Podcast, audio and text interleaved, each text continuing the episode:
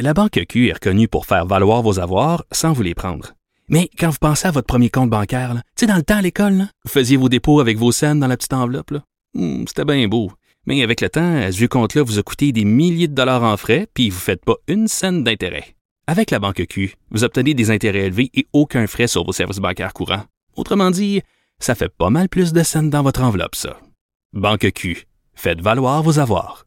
Visitez banqueq.ca pour en savoir plus. Cube Radio. Salut, c'est Charles Tran avec l'équipe dans 5 minutes. On s'intéresse aux sciences, à l'histoire et à l'actualité. Aujourd'hui, on parle d'infodémiologie. L'infodémiologie, c'est quoi?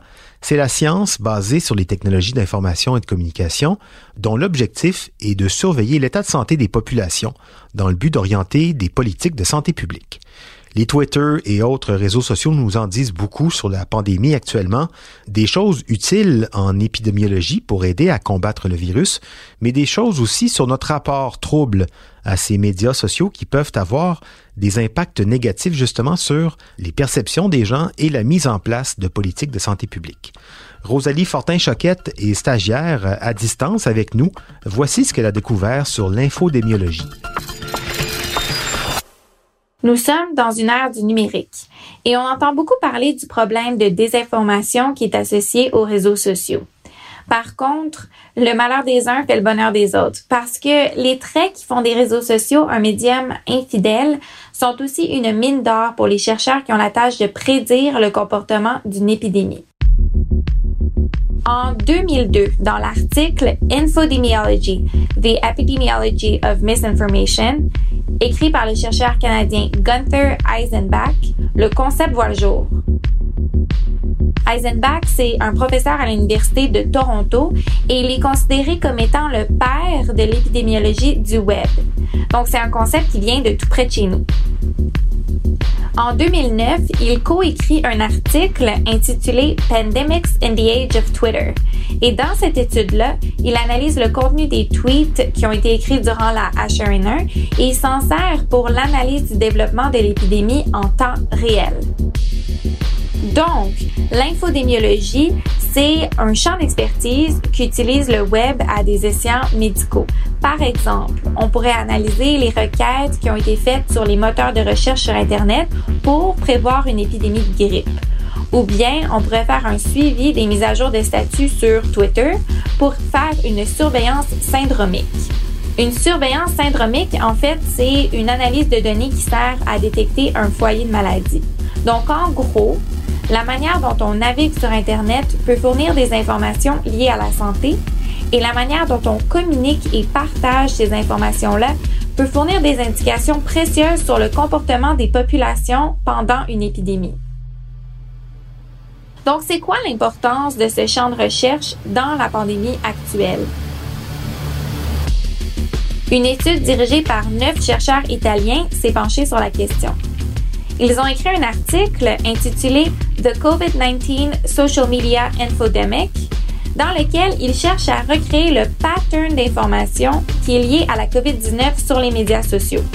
Un peu comme le ferait un épidémiologiste qui tente de tracer le chemin que le virus a fait.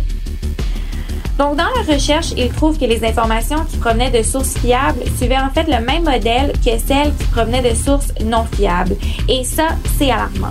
Ça veut dire que les fake news se propagent de la même manière et à la même vitesse que les vrais. Et c'est ça qu'on va appeler une infodémie. Évidemment, les conséquences d'une infodémie peuvent être désastreuses. Dans cet article-là, on donne l'exemple de CNN qui a, il y a quelques mois, anticipé une rumeur comme quoi il y aurait fermeture complète de la Lombardie, une région au nord de l'Italie. Italy is preparing to shut down the region of Lombardy to contain the spread of coronavirus. La décision de fermer une région complète était évidemment dans le but de prévenir la pandémie, mais plusieurs heures avant l'annonce du premier ministre italien, CNN avait déjà diffusé l'information. Donc, le résultat a été que il y a eu des centaines et des centaines de personnes qui se sont précipitées vers les gares de train et vers les aéroports pour quitter la région.